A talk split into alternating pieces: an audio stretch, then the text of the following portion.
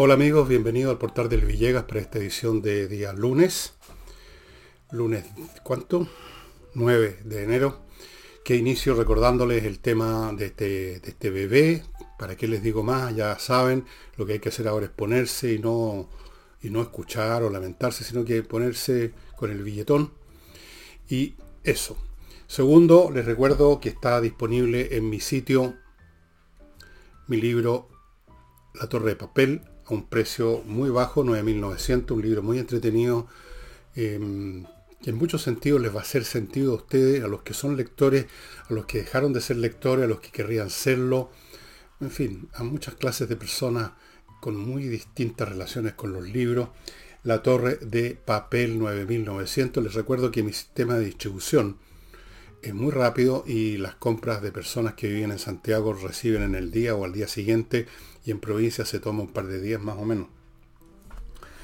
Y voy a empezar el programa contándoles que hace unos, unos días atrás, mientras regaba el antejardín de mi casa, un señor que iba pasando detuvo el auto, se bajó especialmente a conversar conmigo y me manifestaba em, su, lo irritante que era, lo molesto, lo desagradable, ya lo invivible que se había convertido el país en todo orden de cosas, me contó que a un amigo lo acababan de asaltar, eh, a él mismo un par de días antes le habían robado no sé qué cosa del auto. Y él conocía historias de muchas personas y me dijo lo que yo también sé en el sentido de que antes uno, claro, de vez en cuando escuchaba excepcionalmente que a fulano lo habían asaltado incluso asesinado, pero era raro, era excepcional y me decía ahora se ha convertido casi en una norma. Es decir, ya uno ha cambiado las conductas y ya piensa, lo piensa dos veces antes de salir, de usar el auto. Eso antes no ocurría. Si le tocaba a uno un asalto, mala suerte, pero no se imaginaba uno que fuese a cambiar, que uno tuviera que cambiar su modo de vida por eso. Y efectivamente estamos viviendo un periodo muy, muy recontra malo en nuestro país por muchos factores. Algunos vienen de atrás y, se fue, y fueron madurando como una pústula, como un grano, como un tumor, y están ahora manifestándose en todo su esplendor. Otras cosas son de responsabilidad de gobiernos más o menos recientes, otros son de responsabilidades de este gobierno. Se suman muchas cosas. Pero yo le dije que no hay mal que dure 100 años, ni cuerpo que lo resista, un par de cosas como esa que son más o menos ciertas hasta cierto punto.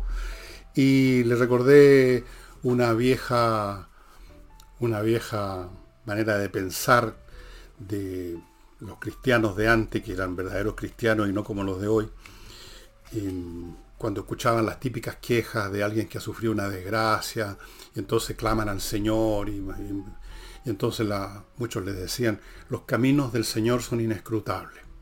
O sea, son imposibles de ser conocidos, al final todo va a salir bien, pero los caminos que sigue el Señor para llegar a ese bien, uno no los puede conocer, pueden parecer malos al principio, pero tienen una razón de ser. Esa es una explicación que uno todavía la escucha, yo creo, de vez en cuando. La otra explicación eh, la daba, no relativo a esto, sino que otras cosas, el filósofo Guillermo Hegel cuando decía que la, hablaba de las astucias de la historia, que es un término que yo les he mencionado. La astucia de la historia supuestamente también está implícito ahí la idea de que hay un fin, un fin que supuestamente es bueno, pero que eso se llega no directamente tirando una línea derecha, sino que mediante caminos enrevesados, sinuosos, lo que Hegel llamaba los caminos, las astucias de la historia. No sé cuánto vale ese tipo de generalizaciones, no sé si el final es tan bueno realmente, hay un final feliz y todo lo anterior es como las películas románticas, la comedia romántica que llaman ahora, donde los que se aman, de eso trata la película, sufren miles de obstáculos, pero al final hay un happy end. No sé si hay un happy end en estos casos, eh, ciertamente que mm, en algún momento las cosas se van a tener que equilibrar, porque en algún momento este gobierno se va a terminar, de una manera o de otra. Probablemente lo más probable en las urnas. En las urnas. ¿En cuánto? ¿Dos? ¿Tres años más? Porque, bueno, no hay, no veo, no me imagino que el pueblo chileno, a pesar de su gran inteligencia, fuera a votar nuevamente por, por un izquierdista, después de lo que hemos visto. Pero no y cuando uno ve personas que uno suponía inteligentes como el señor Fernando Atria, que yo mismo lo califiqué varias veces como el más inteligente, uno de los más inteligentes del lote que estaba en la Convención Constitucional, Pero suponiendo que es, eh, tiene, como toda persona, sus momentos de profunda imbecilidad, porque no se explica de otra manera que se haya sumado a ese coro de lamentaciones que hubo el 5 de septiembre y que culpaban a medio mundo, nos tontearon a todos por haber votado rechazo, y con, atraso incluso, viene Atre y dice que los patricios, o sea, el patriciado, los ricos, los privilegiados, incluso quizás incluyó a los fascistas pobres en su concepto de patricio. Bueno, a ver, los patricios y sus lacayos, diría él. Los patricios rechazaron la constitución plebeya, plebeya, o sea, de la plebe, o sea, del pueblo raso, o sea, de la chusma, dirían otros, o del populacho, los de abajo, los más ignorantes. Eso es. Claro que fue rechazada la constitución, pero no porque fuera plebeya, sino porque era estúpida, porque era mala, porque era un engendro, porque era un esperpento. Pero el señor Atria, como los demás, quiere convencerse que era buena, pero era popular, era para la plebe, de ahí viene el término plebeyo, la plebe, o sea, el pueblo común y corriente. Y los patricios, los pitucos, los ricos, los poderosos, los privilegiados, naturalmente no les gustaba. Se equivoca Atra está en eso, porque resulta que muchos de esos patricios que llama él, y sobre todo los, hijos de los patricios, votaron a prueba, porque están más revolucionarios que nunca. Ese cabrerío, el pijerío de arriba está más tan revolucionario, pero a morir, como ocurre siempre en estos casos. Entonces cuando uno escucha cosas como esta, que los patricios rechazaron la constitución plebeya, uno empieza a dudar esto de los caminos del Señor o las astucias de la historia. Pero lo dejo para reflexión de ustedes. Entro ahora en materias más noticiosas. Como saben, eh, hubo una serie de renuncias, o sea, pedidas de renuncia en el fondo, en el gobierno, la ministra de Justicia, doña, ¿cómo se llama? Marcela Río, el jefe de gabinete del presidente, un tal Martín Mesa López Antiga, no sé, algo así, para afuera. Y la razón que dio Boris es que habían sido desprolijos. Esa fue la expresión que usó, hubo desprolijidad. O sea, transfirió sus culpas personales a su personal. Una operación descarada de digamos, sacarse el pillo a, costa de otro, ¿no es cierto? Eh, una cosa eh, que se ha visto mucho se ve todo el tiempo, porque así es la gente normalmente, ¿no? Son capaces de matar a su abuela para sacarse el pillo. Le traspasó la culpa entonces a su ministra y a su jefe de gabinete por desprolija, lo cual hay aquí una serie de implicaciones, si me permiten. Primero, cualquiera que sean las responsabilidades que efectivamente tenga la señora ministra, ex ministra Marcela Río, y su jefe de gabinete, el que determinó finalmente el indulto fue el presidente de la República. Él firmó lo que haya tenido que firmar para esos efectos y lo comunicó. Él, no la ministra, no el jefe de gabinete, cualquiera que sea la información que le hayan dado. Segundo, la desprolijidad es de él. Si acaso efectivamente él firmó esos papeles de indulto porque quedó, fue engañado, ya sea por torpeza o por designio de la señora Marcela Río, que es muy izquierdista y muy protectora de los combatientes, eso significa que el señor Boris, que parece que no es muy dado a los esfuerzos prolongados, no revisó, no, no chequeó, no hizo un segundo chequeo. O sea, el desprolijo es él y la desprolijidad de él es más fuerte, importante y trascendental que la desprolijidad de su ministro. Fue desprolijo o no fue desprolijo, sino que sabía perfectamente lo que estaba haciendo y entonces en ese caso es un mentiroso y además un desleal, transfiriéndole las culpas, echando, tirando las pirañas a sus subalternos, con los cuales estaba en concierto para dar estos indultos. Una de dos. Una de dos. Bueno, si él dice como razón de que no lo dice directamente, pero da a entender que él indultó porque lo informaron mal por desprolijidad. Eso significa entonces, si sigo la lógica, suponiendo que tenga alguna lógica, Boris, cosa que dudo, de que esos indultos no estuvieron bien dados porque están basados en una información falsa. Y tercero, se deduce de eso, si es así, que él tiene que deshacer esos indultos. No sé si se puede. No sé cómo sería el mecanismo tal vez que sean detenidos de nuevo por alguna razón, no tengo idea. Pero no ha, no ha hecho ni va a hacer eso.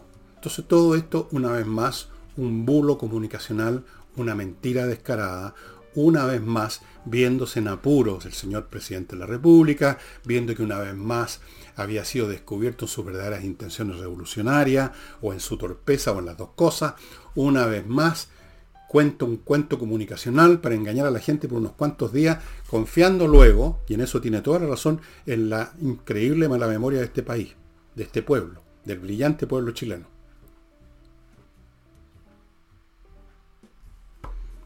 Pero vamos ahora a la oposición. Todos los que comentaron de la oposición dijeron exactamente la misma frase, porque no son capaces ni siquiera de palabrear de otro modo las cosas. Basta que el primero que hizo una declaración diga las cosas de cierta manera y todos los demás balan como los corderos la misma canción. Alguien fue el primero que dijo que se cortó el hilo por lo más fino. Todos dijeron lo mismo. Se cortó el hilo por lo más fino, se cortó el hilo por lo más fino, se cortó el hilo por lo más fino, se cortó el hilo por lo más fino. Lo cual es una soberana... Ok. Pero me sirvió, fíjense ustedes, para hacer algunas reflexiones que las voy a compartir con ustedes. En primer lugar, esa frase de se cortó el hilo por lo más fino siempre me pareció bastante estúpida, porque el hilo es fino entero. No hay una parte del hilo que sea como este lápiz de gruesa y luego una más delgadita y luego viene una gorda así potente capaz de sostener colgando una locomotora. El hilo entero, y esa es la razón de ser del hilo, es fino. El hilo entero es fino. Y eso me hizo pensar que el gobierno entero está colgando de un hilo. Aquí no se trata de cortar hilo, el gobierno está colgando de un hilo. Hace rato. Está en proceso de derrumbe. Yo dije mil veces y he dicho que he dicho que este gobierno era inviable, lo dije antes que asumiera y se muestra cada momento cuántos cambios de ministros, cuántas caídas tenemos ya y que Asiches, de una torpeza increíble, fuera Jackson lo cambiaron a una, a una, posición que no sé de qué sirve, porque hay una serie de ministerios que no tengo idea cuál es la función que cumplen, pero sirven para dar pitutos, para dar sueldo, para darle pega a los compañeros luchadores sociales. Luego tenemos a la señora Marcela Río, tenemos al jefe del gabinete. Van a seguir, van a seguir las metidas de pata.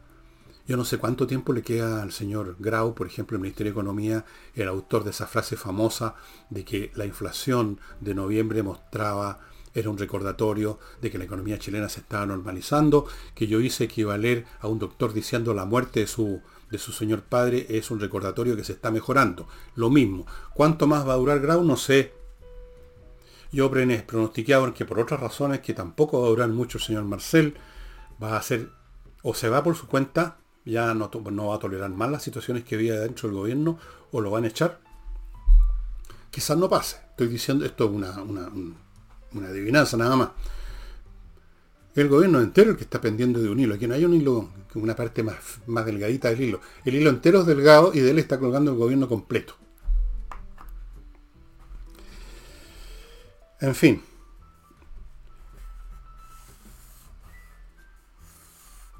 El hilo más fino. Y quiero comentar esto otro de las desprolijidades. Me parece que calificar de desprolijidades, ya sea en Dell, si finalmente asumiera, bueno, yo también fui un poco desprolijo, o de su ministra, es una mentira descomunal, un cinismo asqueroso, porque resulta que esto no fue un acto de desprolijidad que se me pasó, el papel, firmé el papel equivocado, me equivoqué. Esto no es un tema de que no hizo bien las cosas.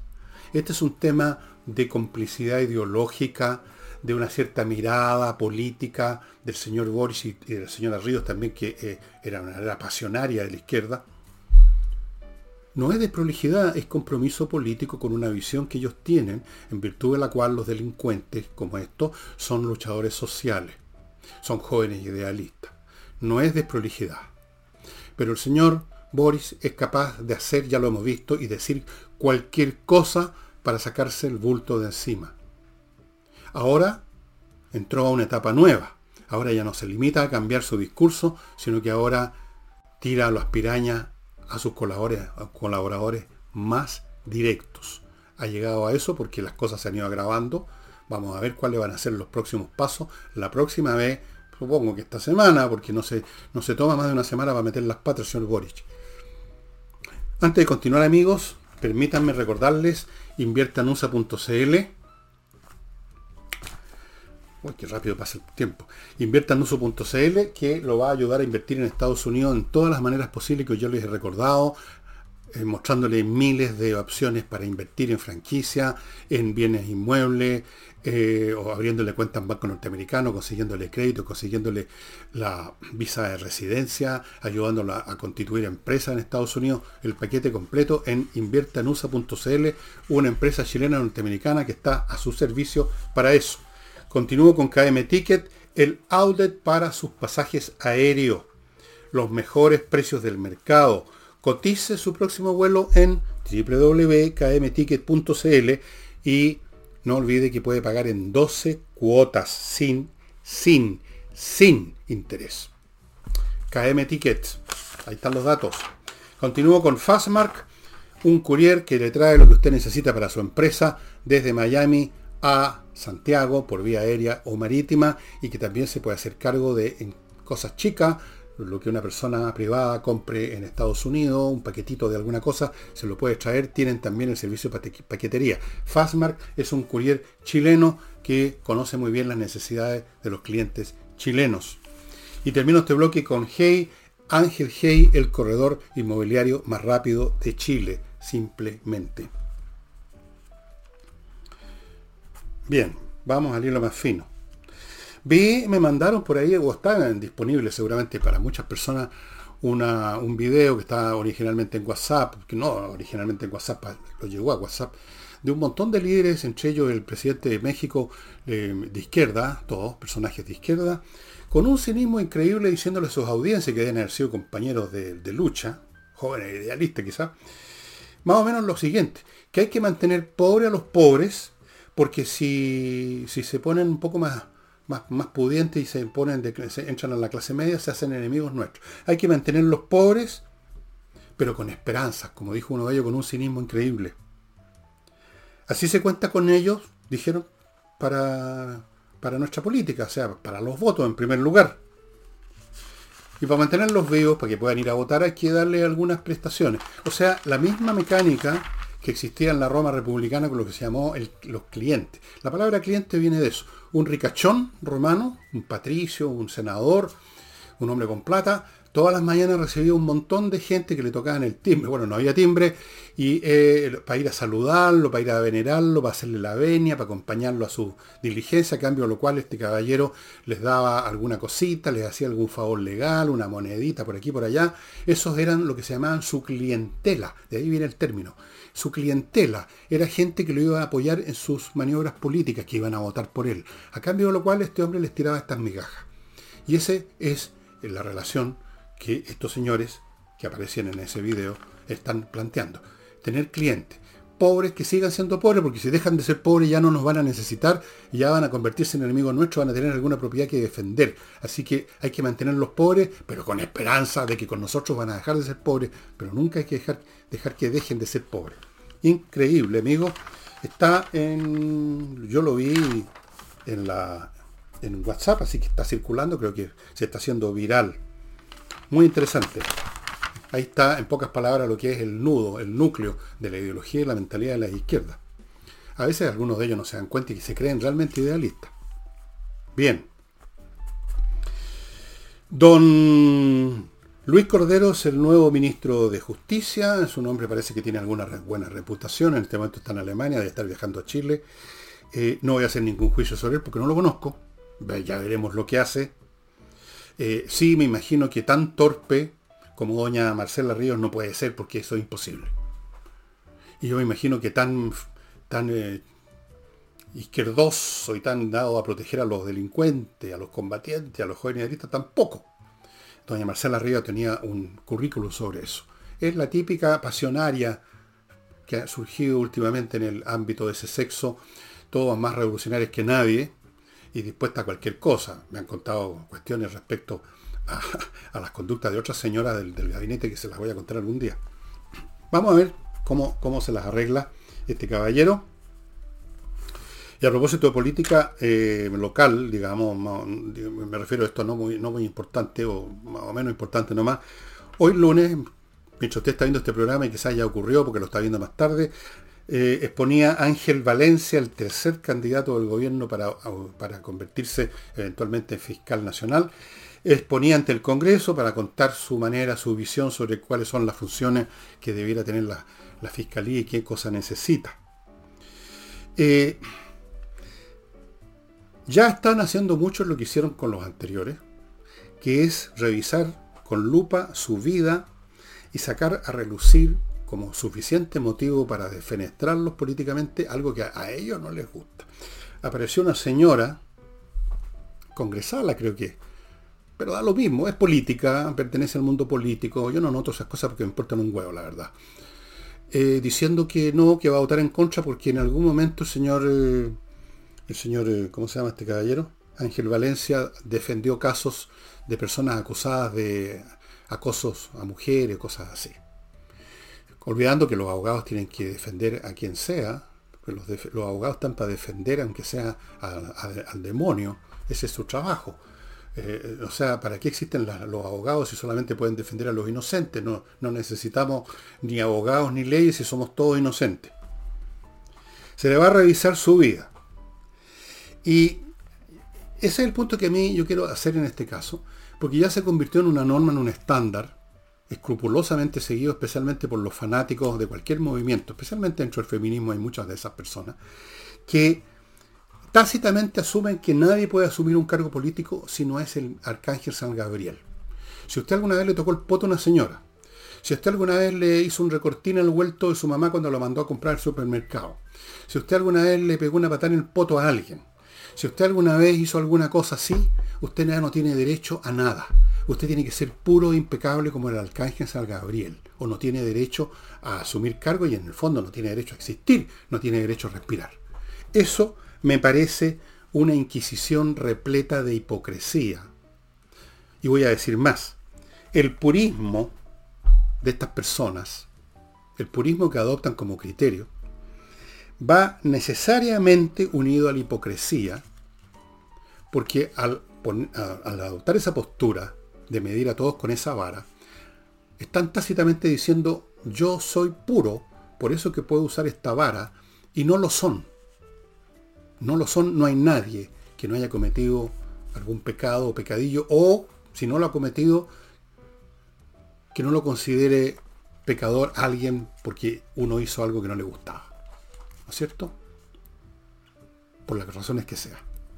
Me parece que esta cacería de brujas que se ha instalado en nuestro país y en todas partes del mundo, con estos discursos políticamente correctos, repletos de esa untuosidad empalagosa de los hipócritas, que andan siempre con una cara especial, así mirando con una cara de juez, la cara de los que decretan el bien y el mal. Normalmente gente bastante estúpida, mediocre, pero que han encontrado, justamente porque son penca y nunca le ganaron a nada en nadie, han encontrado en este discurso algo sobre lo cual subirse y encumbrarse. Y de pronto de ser unas pobres aves se convierten en jueces morales. Y entonces yo no sé si este señor Valencia lo haría bien o mal, pero yo esperaría a ver qué es lo que va a decir y a ver qué es lo que va a hacer, llegado el caso. Pero no le estaría buscando que alguna vez defendió a una persona que alguna vez la acusaron, que quizás la acusaron falsamente o la acusaron de algo que hizo hace 40 años atrás. Pero hay que creer automáticamente a los testigos. Como dijeron en Estados Unidos en el juez, en un juicio a una persona que finalmente llegó igual a la Corte Suprema, no hay que preguntarse acerca de si las acusaciones, esta hilera de señoras que apareció, son verdaderas. Tienen que ser verdaderas, pues hay que creerlas. O sea, la negación completa lo que es un juicio, lo que es el sentido común. Entonces, a mí yo no estoy diciendo esto para defender a Ángel Valencia, no lo conozco, no lo he visto ni en foto, no sé ni cómo es, no tengo idea cuáles son sus ideas, supongo que es de izquierda o por ahí más o menos ese sector, me da lo mismo, me da igual. Si se va a rechazar a Valencia, que sea llegado el caso porque lo que él propone como gestión para su supuesta para, el cargo si llega a ser fiscal nacional no, no les parece bien a los congresales, les parece malo. Pero sacar a relucir que fue abogado de una persona que a su vez fue acusada ¿En qué circunstancias? Tampoco nos explican.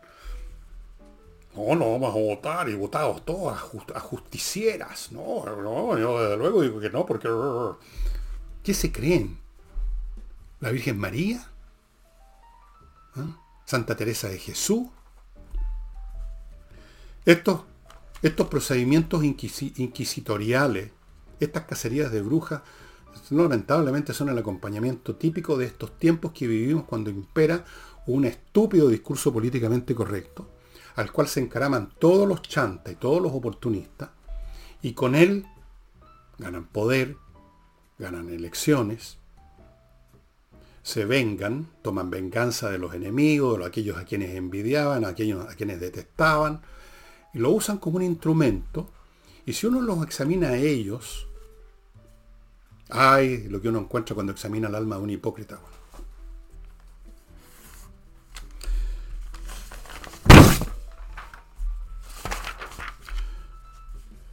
Dijo el señor Mario Marcel, ministro de Hacienda, una cosa interesante que voy a comentar después de... Les hablé, les mostré mi libro, Torre de Papel, ¿o no? Sí, creo que sí, ¿no? Ya ni me acuerdo.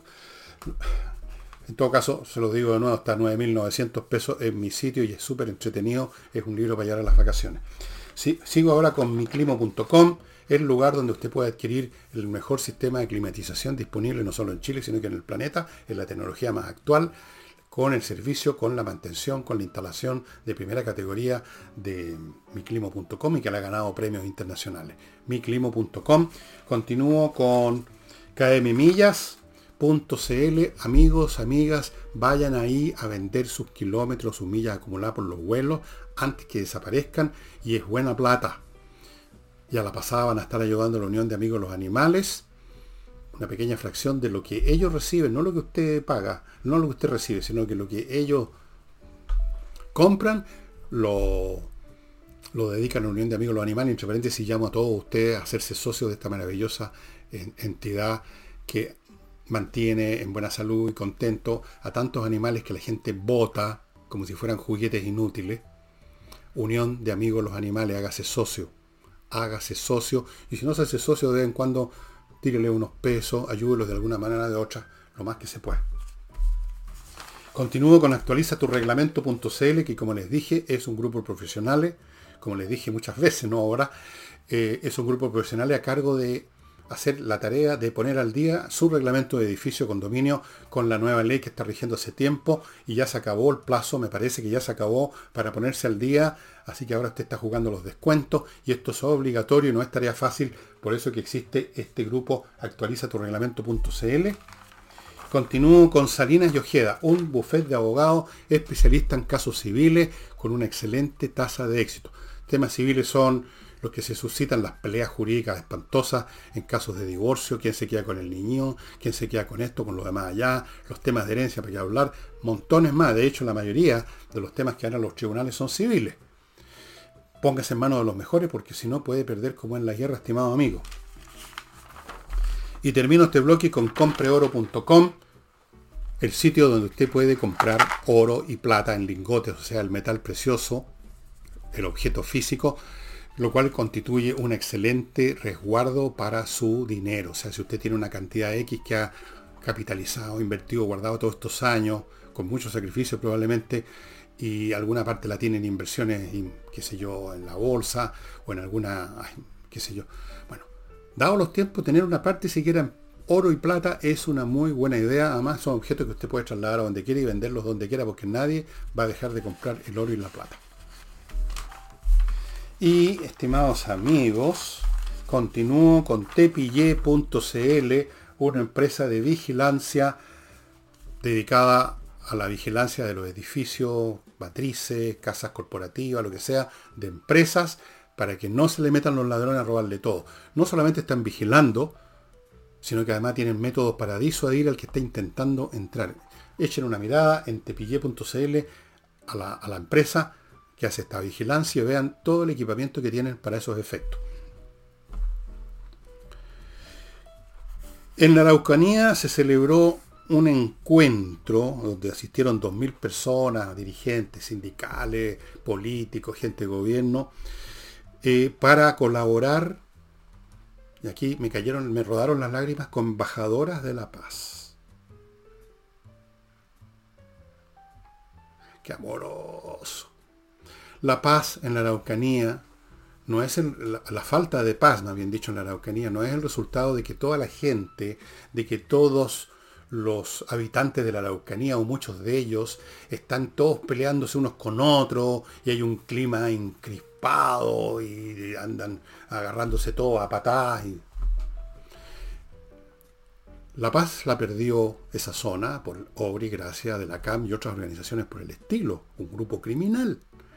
Los que son pacíficos, como son seguramente estas personas que fueron a esto no habrían ido, no son los causantes de la perturbación de la paz, ni son por lo tanto el reunirlos la manera de conseguir la paz. Voy a citarles una frase que se remonta a, la era del Imperio Romano, o de antes incluso del Imperio, la época de la República, decían si vis pacem para velum, que significa si quieres paz, prepárate para la guerra. Y aquí yo diría si vis persigue, detiene y neutraliza a los que la rompen. Eso, esto, armar un carnaval de la paz. Una porquería computador. Y ya no sé ni de dónde estaba. Eh, les decía de ese encuentro en la Araucanía que no tiene mucho sentido. Aquí lo que se requiere es ir a buscar a los que rompen la paz y no simplemente juntar en una especie de carnaval amoroso a la gente que está a favor de la paz. No son ellos los que perturban la paz, son los perjudicados por los que la rompen. Entonces, estas cosas son francamente de, una, de, de tontería. Debe haber sido organizado por Jackson esto. ¿No es cierto? Seguro. Eh, voy ahora a la noticia internacional bastante, bastante con aire de comedia, ¿no? Por otro lado, seria. Un montón de partidarios de Bolsonaro, no sé el número, em, entraron en el edificio del Congreso y en el edificio, algún otro, uno o dos edificios más institucionales de la política brasilera pidiendo un golpe de Estado, pidiendo que derrocaran a, Lula, lo cual es pésimo, por supuesto, absolutamente inútil, impresentable, como dijo Boris. Pero ese es el punto que quiero llegar. El último que tiene derecho a hablar de que es impresentable una cosa como esta es Boris, porque él y su gente, como mínimo, y en realidad hubo mucho más, avivaron la cueca del proceso que en octubre del 19 pretendía no solamente ocupar dos o tres edificios por unas horas y llamar a los militares y después irse para la casa, sino que, como lo hicieron de hecho, ocuparon todo el país, incendiaron todo el país y pretendían echar abajo toda la institucionalidad. Desde luego querían que renunciara el presidente Piñera y hicieron todo lo posible, trataron de involucrar al Instituto de Derechos Humanos, inventando unas torturas, inventando unos centros de tortura, a lo cual se sumó gente en el Congreso, como la señora Hearst, que se suma a todas esas cosas, la señora Beatriz Sánchez, están torturando en este mismo momento. Todo un escándalo en la cual participó directamente el señor Boric en muchas instancias. Y ahora viene a hacerse que estoy impresentable. Un ataque contra la democracia. Cuando gobierna la gente de ellos, cuando gobierna el guatón guachuchero u otro izquierdista al peo, entonces hay que defender la democracia, la democracia, la democracia. Cuando gobierna un Bolsonaro o un Piñera, ahí echemos todo abajo, compañero, vayamos a quemar el país, quememos los supermercados, matemos a los pacos, insultemos a, a todo el mundo, dejemos la cagada, porque hay que echar abajo al modelo neoliberal y ahí la democracia no importa nada. Hay que ser realmente yo no sé cómo calificarlo, este cinismo, esta, esta hipocresía, esa es la palabra. El cínico el que dice las cosas directamente. Así que en realidad el, hipócrita es lo contrario del cínico. El hipócrita se pone una máscara. Hipócrates, hipócrata viene una palabra griega y tiene que ver con las máscaras. Una máscara de respetabilidad democrática. Vamos a ver en qué termina este carnaval. Yo creo que fue una tontería lo que tiene que hacer el pueblo brasileño, que fue el que eligió Lula penalmente. Si eso es lo que quieren, mámense a Lula ahora. Y los que perdieron, porque votaron por Bolsonaro, van a tener que esperar a que Lula deje la crema como la otra vez y entonces el pueblo brasileño votará por algún otro Bolsonaro. O si lo hace bien Lula, entonces no hay que votar por otro Bolsonaro, hay que votar por otro Lula. Hay que esperar, no hay otra manera llamar a un golpe de Estado es absurdo, además no están dadas condiciones en ninguna clase por una cosa como esa, ni en Brasil, ni en ninguna parte de América Latina. Entonces es una tontería que lo único que sirve es para llevar agua al molino de la izquierda. Ahí están los fascistas. Estos no son fascistas. Estos son huevones nomás, por los que hicieron esta cuestión. Perdónenme. ir a pedir un golpe de Estado como si esto fuese ir, ir, a pedir una, no sé, ¿por qué? ¿Pedir qué? ¿Ah? Que salga de nuevo el, cómico a contar otros chistes, en el teatro, así, ancor, maestro. No. Pero lo de, lo de, lo de, lo de Boris, que estuvo en medio de la salagarda, mucho más de lo que ustedes imaginan, todos estos personeros que ahora se hacen los demócratas fueron, muchos de ellos partícipes, partícipes directos en preparaciones de meses. Lean mi libro Insurrección, ahí está. Para este asunto. Ahí no les importaba la democracia, ahí no les importaba. Claro, no estaban llamando a los milicos porque los milicos son sus enemigos. Estaban llamando a las chumas que armaron y pagaron para dejar la crema. En eso estuvo metido, pero si lo vimos en video, botándose a choro con los soldados, el tipo que sabe que no le va a pasar nada, entonces se vota valiente, al héroe, el, luchador social, el joven luchador social con su barbita que ya se estaba desarrollando. Esto es impresentable. Amigos, patriciastocker.com, el lugar que usted tiene que ir, grupo de profesionales, a que le inscriban su marca, se la protejan, se la renuevan todas las veces que sea necesario para que usted viva tranquilo. Esta cosa se suele olvidarlo del registro marca, pero muy importante. Continúo con Notarios Press, ya sabe el sitio en internet que le permite a usted resolver sus temas notariales, los papeles que necesita en cosa de minutos en vez de estar instalándose por hora en la notaría. notariospress.cl. Les recuerdo amigos que este verano Entreninglés.com, la mejor academia para aprender inglés, ofrece un plan de 24 clases por 397 lucas. Al fin usted va a aprender inglés. Plan de verano, 397 mil pesos, 24 clases. Si quiere alguna hacer consulta, coordinación arroba entreninglés.com. Y termino con espacio ajedrez. No les digo más de las ventajas que tiene el ajedrez para los niños habilosos. Les recuerdo sí que los artículos de la segunda partida, que están igual de baratos que la primera, por la misma razón también se están agotando. Vienen con tres membresías, eso ha sido un tremendo estímulo para la compra de estos artículos. Tres membresías a cursos y actividades en espacioajedrez.com.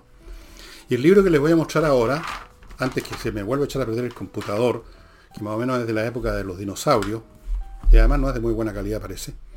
Se los he mostrado otras veces se los muestro de nuevo porque vale la pena. Esto es parte de, una, de cuatro libros que escribió el autor Eric Hobsbawm y se refiere a lo que él llamaba el siglo XX corto.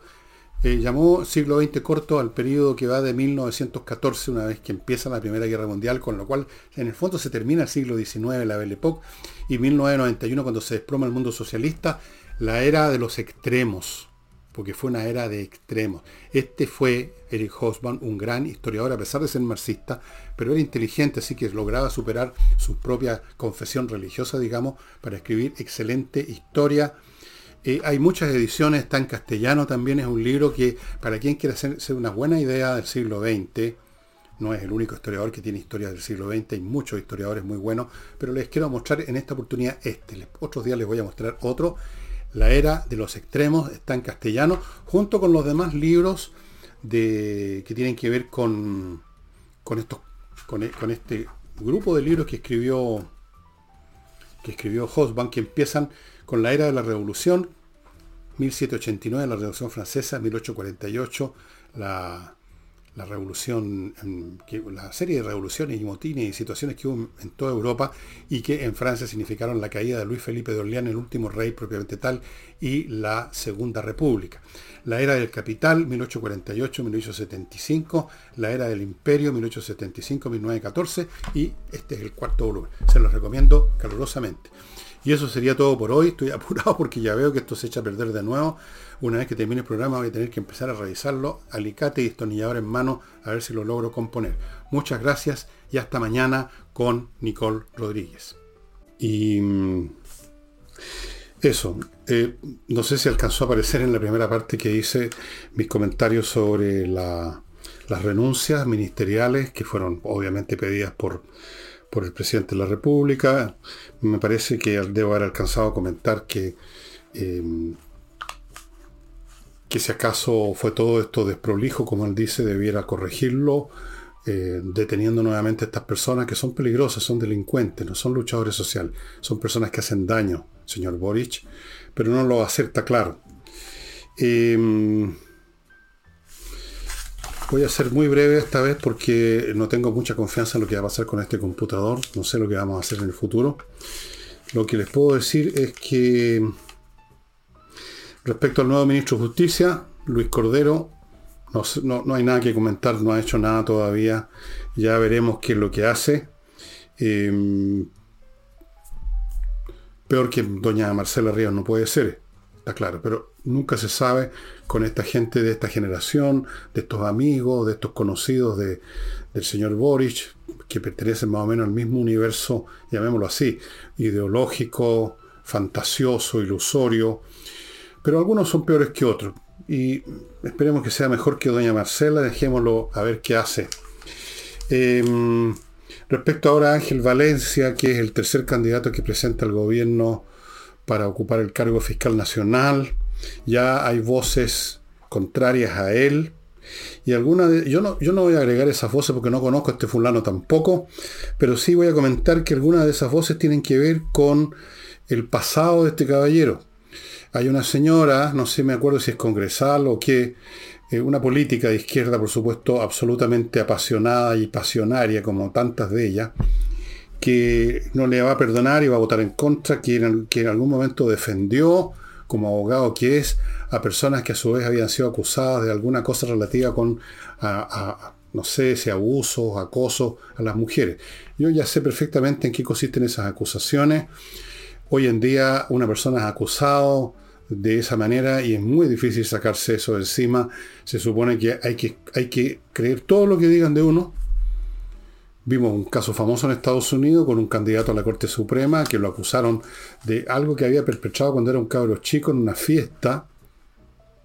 Y mm, ahí emergió la tesis de que a las mujeres que dicen algo hay que creerles 100%. No hay nada que discutir, no hay nada que examinar. A mí me parece que eso es instaurar, bueno, ya está instaurado en Chile y en muchas partes, una cacería de brujas, un, estilo de inquisición basado en el discurso políticamente correcto, que lamentablemente cada vez que hay un discurso políticamente correcto, esto no es primera vez en la historia de, de la humanidad, digamos, en que una determinada ideología religioso-política lo abarca todo, se convierte en hegemónica, y todos los mediocres que hasta ese momento no los conocía ni su mamá, que no eran nada, se encaraban a eso y adquieren cierta notoriedad. Se convierten en la clerecía que maneja ese discurso. Se convierten en jueces, en fiscales, en acusadores, en los que determinan quién está en lo correcto y quién está en lo equivocado. Están siempre con el ceño fruncido, buscando pecadores, buscando faltas, escudriñando el pasado, convirtiendo cualquier cosa en un pecado. Y se instaura, por lo tanto, el reino, estimado amigo, de la hipocresía, porque no hay nada más hipócrita que los puristas. Los puristas, además, que funcionan sobre la base de una ilusión, que no solo es ilusión, sino que es peligrosa. La idea de que solo pueden tener derecho a la existencia o a llegar a cargos públicos los que no han cometido nunca ninguna infracción. Incluso aunque sea una infracción real y no una infracción de acuerdo a la visión de estas personas. Solamente puede ser ministro, solamente puede ser fiscal nacional, solamente puede ser, bueno, no presidente porque ahí hay algunos pecadillos, solamente puede ser una persona que llegue al poder, el arcángel San Gabriel y su lacayo. Quizás también los ángeles en una de esas. Ninguna persona que tenga algún pecadillo, según la definición de ellos, tiene derecho. Así que el pecado del señor Ángel Valencia para esta señora es que defendió, como abogado que es, uno tiene que defender lo que le toca, defendió a alguien que supuestamente acosó, agredió, violó, no sé cuál es el cargo que tenían los, de, los clientes del señor Valencia. Esto es una soberana estupidez, un descriterio y una hipocresía al mismo tiempo, porque los mismos señores que se yerguen de jueces y juezas, ¿qué historias pueden tener? A mí personalmente no me interesa, entre paréntesis, la historia de estos jueces o juezas.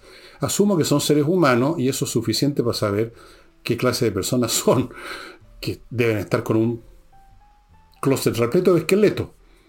Pero cuando llegan, como digo, estas personas al poder y se sienten empoderadas ideológicamente por un discurso que ahora lo abarca todo, los sexos, el tema de los sexos, el tema de la ética, el tema de la economía, la política, todo, entonces estas personas lo hemos visto, se vio en la Unión Soviética en los años 20, 30, se se encaraman, buscan culpables por todos lados y ejecutan sentencias. En la Unión Soviética era el balazo en la nuca, aquí es la cancelación, la persecución, la funa, no puede ocupar cargo, no tiene derecho a existir. Esos son los tiempos que vivimos en este momento, lamentablemente. Em, vean ustedes que tengo arrugado el papel porque lo había votado ya.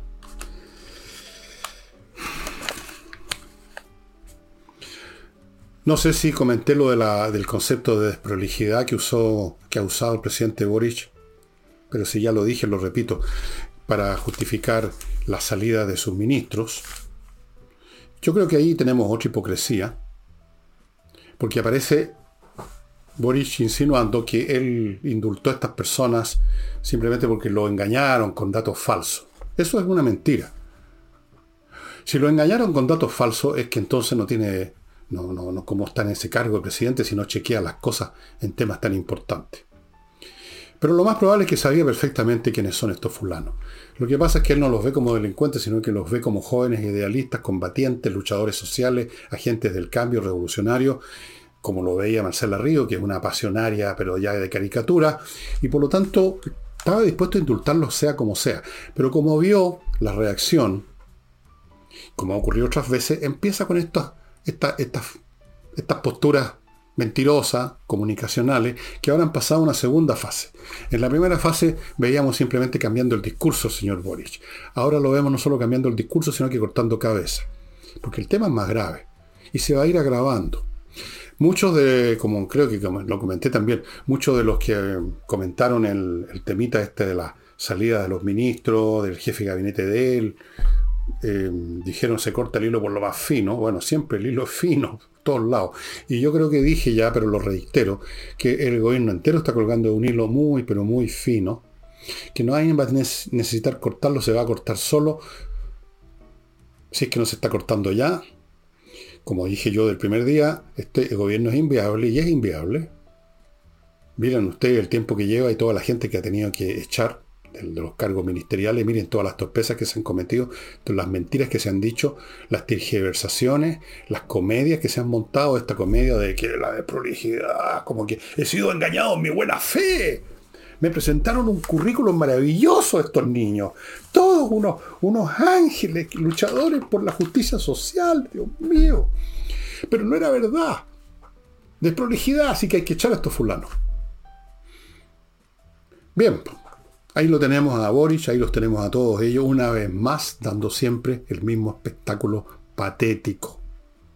Patético, estimados amigos. Em,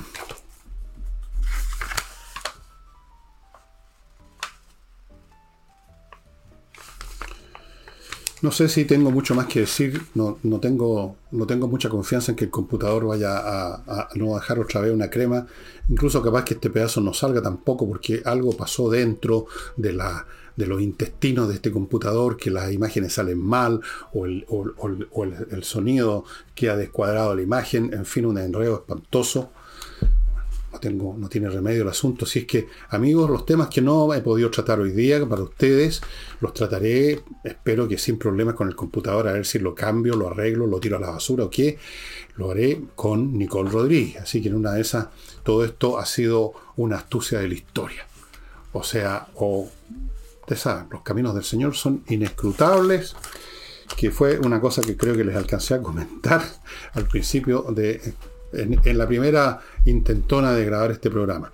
Y ahora me voy, estimados amigos, muchas gracias por estar conmigo y nos estamos viendo mañana con Nicole, espero que sin problema.